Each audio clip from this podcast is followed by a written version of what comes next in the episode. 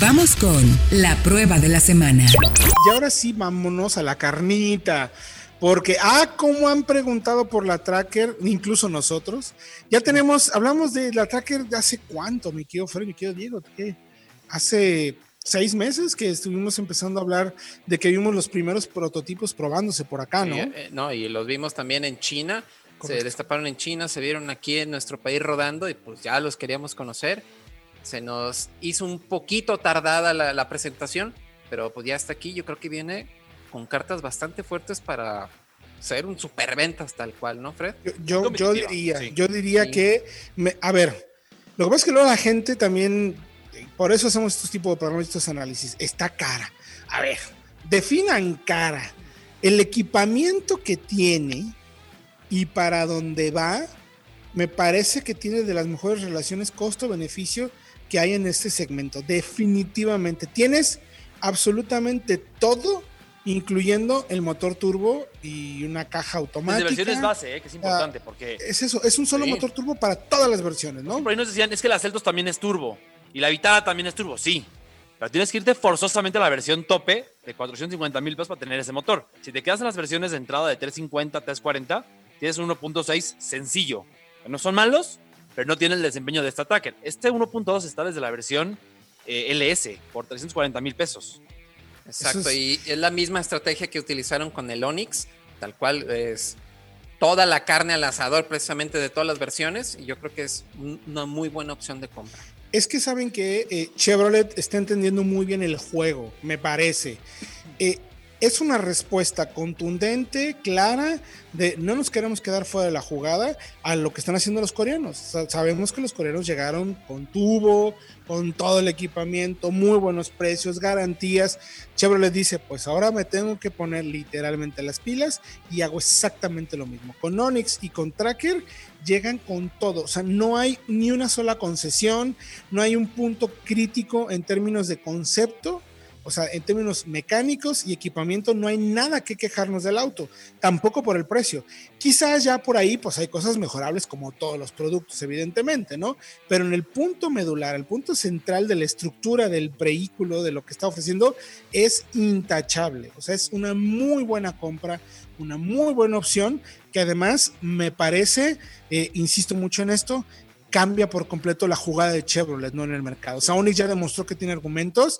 Yo creo que entendiendo quién es Chevrolet, los agresivos planes de financiamiento que tiene, la red que se encuentra en todo el país. Las promociones que tienen además mes por mes. Rápidamente se va a convertir en un top de ventas. Pero bueno, vayamos entonces al detalle, mi querido Fred, mi querido Diego. Eh, ¿Cómo se comporta la camioneta? ¿Qué viste en las pruebas, mi querido Fred? Es que me sorprendió porque el chasis del Onix, que ya conocíamos que es muy, muy noble, y muy eh, seguro en sus reacciones, muy predecible, pues creo que la transición a una sub en este mismo chasis se hace de forma limpia. Es decir, tenemos un alce en el que no hay rebotes, no hay reacciones bruscas, son típicas de las SUVs de este segmento. Correcto. Lo hemos visto en el megatest. Sí, correcto. Generalmente rebotan y brincan y son un poquito más, pues, eh, se ensucian un poquito más en esta hay, mucho, hay mucho rolling de la carrocería. Aquí ¿no? aquí no. Hay una sensación siempre de estabilidad, de mucha seguridad y eso me encantó. La dirección quizá no sea la más rápida, pero es bastante comunicativa y eso también me gustan las pruebas del alce y de slalom. Frena muy bien, nos reclaman mucho de los discos, de los tambores, perdón. Es como tambores traseros. Es, a ver, es. A ver, por favor, los frenos de tambor, los frenos de disco están porque son mejores que los de tambor para disipar el calor. Pero realmente en un coche ligero, en donde no se genera mucho calor al frenar, como es el caso de la Tracker, pueden no ser necesarios. Y se comprobó con una prueba real de frenado. Correcto. 39.9 metros en la frenada de 100 a 0, que es uno de los mejores datos del segmento. Porque regularmente no bajan de 40 a 41 metros. Y ojo, además, en, en este tipo de análisis de frenada, no solo la distancia, sino cómo frena.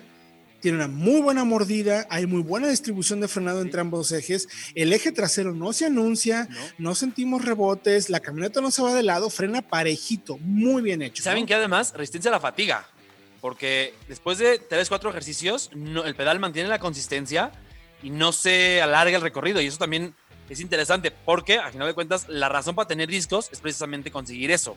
Y lo consiguen con tambores. Creo que es interesante. es un tema más sencillo y que a la larga también puede ser hasta más económico de mantener el freno de tambor. Eh, también la plataforma, estoy totalmente de acuerdo contigo. Yo tuve oportunidad de manejarla en camino de montaña, muy bien aplomado. Me gustó mucho eh, el confort de marcha. O sea, es una marcha que no se siente extremadamente sólida, pesada, sino es ágil, ligera, pero hay muy buena insonorización hay muy buena filtración de los amortiguadores porque además en la calle, pues sabemos que la Ciudad de México tiene de los peores pavimentos del planeta. Eh, pasas por cualquier cantidad de baches, topes, no hay mucha filtración del exterior, o sea, no, no, no sientes cuando pasas, sientes el golpe seco en la estructura, no. pasa eso, es algo que se agradece mucho. El espacio está bien, entendemos que es un segmento pequeño, la cajuela por debajo del promedio quizás, ligeramente, pero, pero, pero cumple, o sea, cumple realmente bien y solamente quizás desde mi punto de vista eh, hay buen ensamble, pero algunos materiales podríamos ponernos así como, a ver, tenemos que encontrar algo que mejorar, podrían mejorarse algo. Porque, por ejemplo, hay un HRB, creo que sí está un pasito por arriba de la tracker. Sí, sí, de acuerdo. Pero esa tracker me parece que está eh, muy por delante de lo que era la Trax, de lo que todavía es la Trax. Sí, totalmente. El tema de seguridad, acabados, manejo, porque es un coche muy, muy superior. No, y Para los que dicen que es cara, nada más comentar, subió realmente un 8% respecto a la Trax.